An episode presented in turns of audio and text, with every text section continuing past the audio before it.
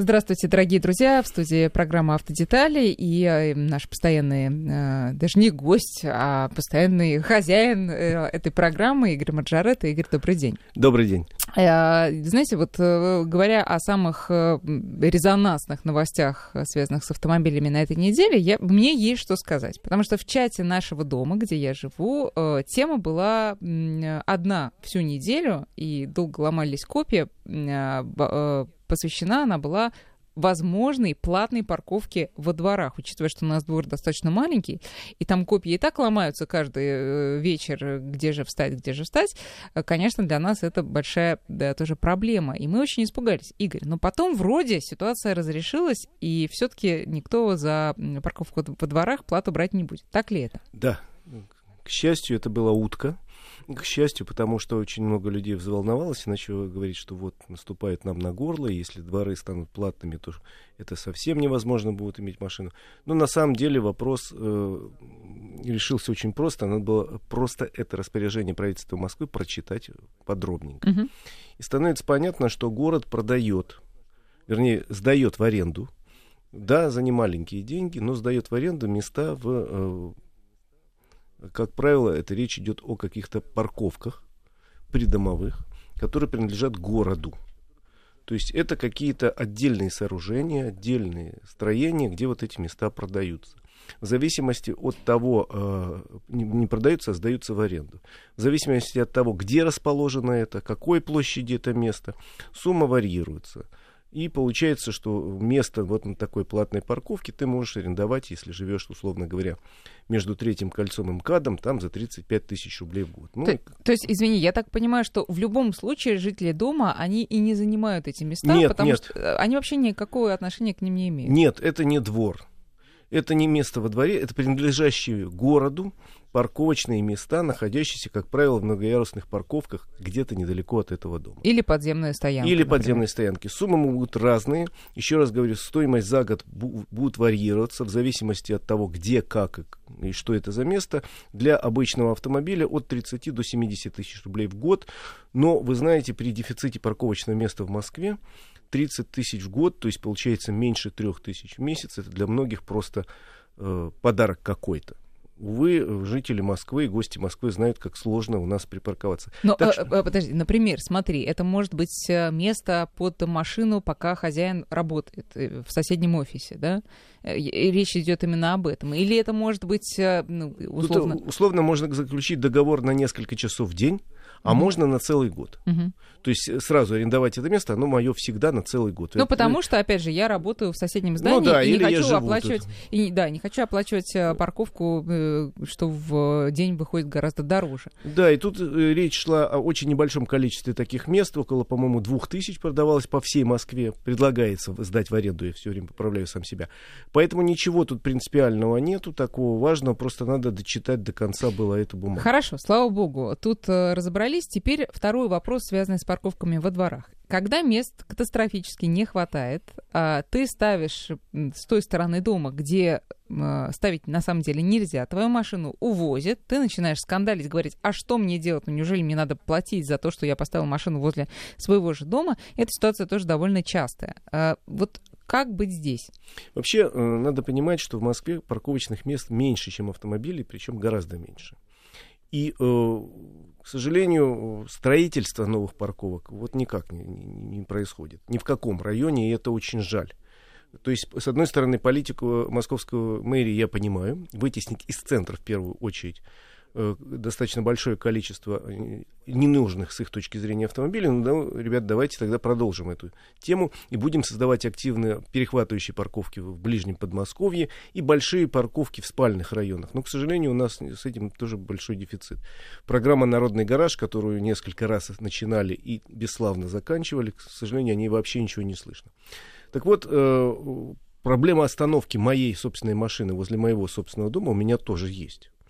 Э, я живу вообще в зоне платной парковки, и, собственно, у нас есть дворик, но он маленький, я туда даже не претендую, даже не подхожу близко, потому что те люди, которые вселились в дом до меня, я живу... Просто убьют. Просто да, убьют, я живу да. всего 9 лет, что ли. Это, это вообще ни о чем, салага. Да, поэтому я туда не суюсь. Ну вот у нас платная парковка, я купил резидентское разрешение, оно стоит 3000 рублей в год, и паркую на улице.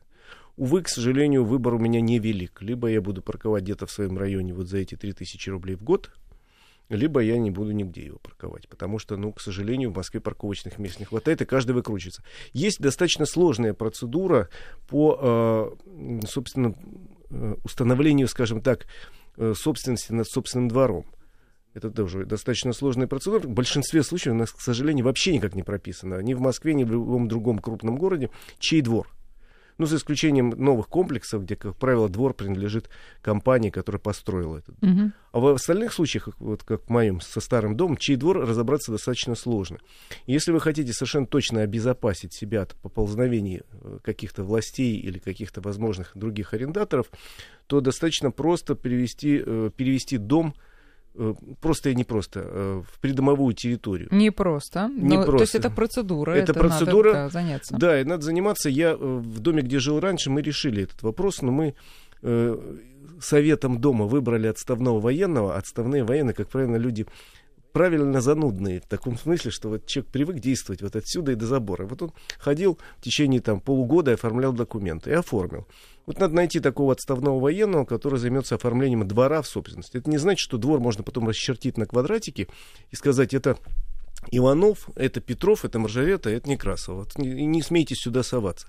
Так делить его нельзя на квадратики, но во всяком случае закрепить вот это дворовое пространство за жильцами дома, собрав все подписи и так далее, можно и, наверное, нужно. Может быть, э, встречалась статистика, насколько большой популярностью пользуются вот эти вот резидентские, как Э, они называются? разрешения. Разрешения, да. Очень большой. Значит, в Москве, э, я не помню точных цифр, получили достаточно много просто резидентские разрешения, которые выдаются бесплатно, но бесплатно дает право ставить автомобиль в пределах своего муниципального округа только в ночное время. А днем уезжай. Если ты хочешь держать его в течение суток, то это стоит 3000 рублей. Считаю, что это очень недорого за право держать автомобиль рядом с домом. Но, к сожалению, и рядом с домом мест тоже не хватает, поэтому надо быть осторожным, э, когда отъезжаешь в магазин. Но это речь идет про район, не про округ, видимо, Нет, да? про район. Про район, Про да. район. Вот. Хорошо. э, Обращаемся мы в этом случае куда? Если мы э, за резидентским Да. разрешением в, МФЦ. В МВЦ? В МФЦ по месту жительства единственное, вы должны в этом доме быть э, собственником квартиры. Мгм. Хорошо, э, тут вот все понятно, все-таки действительно 3000 в год э, для жителей центра Москвы, ну, я думаю, что приемлемые деньги, конечно. да, но э, мы экономим тут э, много нервов и э, денег, э, которые придется за, в качестве штрафов все равно так или иначе отдать. Переходим к следующей теме, как раз по поводу штрафов. Тоже э, была новость о том, что могут повысить э, штрафы за те или иные нарушения ПДД. О чем идет речь? Речь идет о том, что на этой неделе Минтранс окончательно определился с суммой штрафа, которую они считают нужным назначить за превышение скорости на 10-20 км в час. Но, видимо, будет звучать так. э, Превышение скорости сейчас пишется на 20-40, и за это 500 рублей. А будет написано 10-40, и это будет 500 рублей. Я надеюсь, что это будет так. Во всяком случае, в Минтрансовском проекте именно так и звучит. То есть, будьте любезны, 69 по Москве. Э, и- Да, и не больше, ни в коем больше. случае. Я уже много раз объяснял, почему нельзя э, ехать 80 в городе. Потому что это не оставляет ни одного шанса пешеходу, который может с дуру выбежать на дорогу. Между прочим, я этим объяснением теперь э, всегда его держу в голове, когда еду, и э, помню о том, что 60 километров в час оставляет шансы, Да, и это а 80 хороший аргумент для А 80. всех э, водителей. Да. Поэтому вот это э, Минтранс выполнил свою часть поручений президента. До 1 марта надо было предоставить проект. Проект есть. Я думаю, Государственная Дума достаточно близко, э, Быстро. в весеннюю же сессию это решение э, примет. То есть и э, можно э, там, думать, что с весны уже все у нас в д- 20 километров в час плюс не будет. Ну, не с весны, думаю, что с лета. М, Потому что я по-прежнему согласен совершенно с начальником ГИБДД России Черниковым, который по этому поводу сказал, да, надо, наверное, сократить этот люфт, но при этом надо провести анализ дорог достаточно быстро на предмет того, почему вот современная скоростная дорога там 80, 90, 90, 100 и вдруг бах 40. Почему 40? Никто не объясняет. Не должно быть 40. Если уж современная скоростная дорога, там, условно говоря, 90, и все. Мгм. Там, если там где-то поворот, да, там крутой, снизу. А так, я, я же рассказывал уже много раз, если едешь по, Татарста- по Татарстану, например, великолепные дороги понастроили, везде знаки 40. Почему 40? Специально, видимо, потому что много камер. А, кстати, а поворот э, при какой скорости лучше совершать? Ну, понятно, что он может быть крутым или Все более зависит или менее от дороги. крутым. Да. Все зависит от дороги, потому что если это ровная прямая дорога, там вообще специально повороты выполнены по хитрой технологии, по расчету, так что ты можешь войти на этой самой высокой скорости. Своей же скорости, И да. ничего страшного. А если эта дорога какая-то небольшая, извилистая, там, конечно, э, надо скорость держать ровно такую, которую можешь себе позволить, и при которой уверен, что никуда не улетит. Игорь, еще один вопрос. Нет ли у нас перспективы снижения вообще скорости с 60 до 50, как во многих других странах и столицах? Э, Есть такие предложения. На сегодняшний день в большинстве стран Европы, все, наверное, это знают, 50 в городах. Но у нас, собственно, по правилам дорожного движения городские власти могут сами устанавливать режимы. Вот в Москве, я так понимаю, есть такая мысль в центре, в- внутри э, бульварного кольца сделать 40 вообще. Ну, там и, и поток едет медленнее гораздо, на самом деле.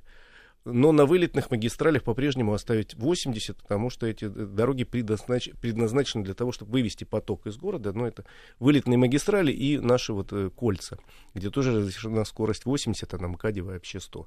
Э, Вот эти предложения тут, вот, я думаю, будут потихоньку приближаться к 50 километрам во всех городах России. Потому что, понятно, это вопрос безопасности. Мгм. Из тех предложений, которые звучали на этой неделе, мне, честно говоря, не нравится одно. Предложение МВД отменить э, льготную пла- оплату, вот то, что скидка 50%, на некоторые виды правонарушений, в частности, на не, э, неоплату парковки. И Тут, мне кажется, вообще очень странно. У нас, А неоплата парковки, по-моему, не имеет такой льготы. ну вот они предлагают ее отменить. Она есть еще где-то, где-то Мгм. есть. Теперь отменить полностью. И отменить 50% льготу на грязные нечитаемые номера. Типа это вот серьезное преступление. Мне вообще кажется, тут некоторый перебор есть. Э, Помнишь, э, некоторое время назад у нас из недр ГИБДД раздался такой вопль. Ребята, давайте сделаем паузу и не будем курежить наши ПДД и КОАП, соответственно, а хотя бы выждем некоторое время и посмотрим, что происходит. Попытаемся систематизировать и сопоставить тяжесть нарушения с тяжестью наказания. Потому что у нас вот все призывают, и вот в Москве, например, если ты не оплатил местно платной парковки, 5000 рублей как с куста. Да, конечно. Э, Между прочим, если я э, где-то на проезжей части собью пешехода, нарушив правила дорожного движения, и он отделается синяками и ссадин без перелома, то я заплачу две с половиной тысячи штрафа. Если я проеду на красный свет, я заплачу тысячу штрафа. А если я по ошибке неправильно заплатил за парковку, пять тысяч. То есть какая-то м, неравнозначность, понимаешь, не соответствует тяжесть наказания тяжестью нарушения. Потому что красный свет это страшно, ведь действительно. Сбитый пешеход это страшно. А то, что я не заплатил, мало того, что 5 тысяч, я еще и не могу льготно тут же э, со скидкой 50% оплатить. Почему? То есть, по-моему, надо все-таки действительно вот воспользоваться той хорошей мыслью, сделать паузу, построить вот такой, такую таблицу, и, с одной стороны написать такое-то правонарушение, тяжесть его там оценить в баллах, ну я условно говорю, и дальше расписать наказание, чтобы было как-то пропорционально. Ну, нарушил правила, но не опасно, там 500 рублей. Серьезнее 1000 рублей, там страшно нарушил, права отберем. Ну, э, послушай, все-таки штрафы за парковку, они э, изначально были очень высокими, потому что это вообще для нас нововведение. И вот чтобы сразу обрубить у всех желание а, безобразничать, понятно, что да, серьезная мера и да, очень серьезные штрафы. Но поскольку народ уже привык э, к тому, что да, у нас парковки платные в Москве, может быть, есть надежда, что штрафы, наоборот, понизятся немножко. Нет. Увы, к сожалению, такой практики нету и не было никогда, не, не было на моей памяти ни разу, чтобы штраф понизили, но за исключением того случая, когда э, одно время было наказание за выезд на встречку, в любом случае лишение прав, а потом решили первый раз, и если это случайно, то 5000 рублей. Мгм. Вот это единственное смягчение, которое было на моей памяти. Любят они эту сумму, 5000 рублей. Да, видимо, красивая цифра. Красивая, да. Мне тоже пришел недавно такой штраф, пока даже страшно посмотреть, за что. За что бывает 5000 рублей еще? Э, насколько я понимаю, только за парковку или выезд на встречку. Ох, неужели? Смотри, Посмотрю, ты да, потом, потом расскажу. Нет, вы вообще забыли про это. Забыли. Хорошо, сейчас мы делаем а, небольшой перерыв, а потом а, после новостей Игорь Маржарета вернется в студию. Автодетали с Игорем Маржаретто.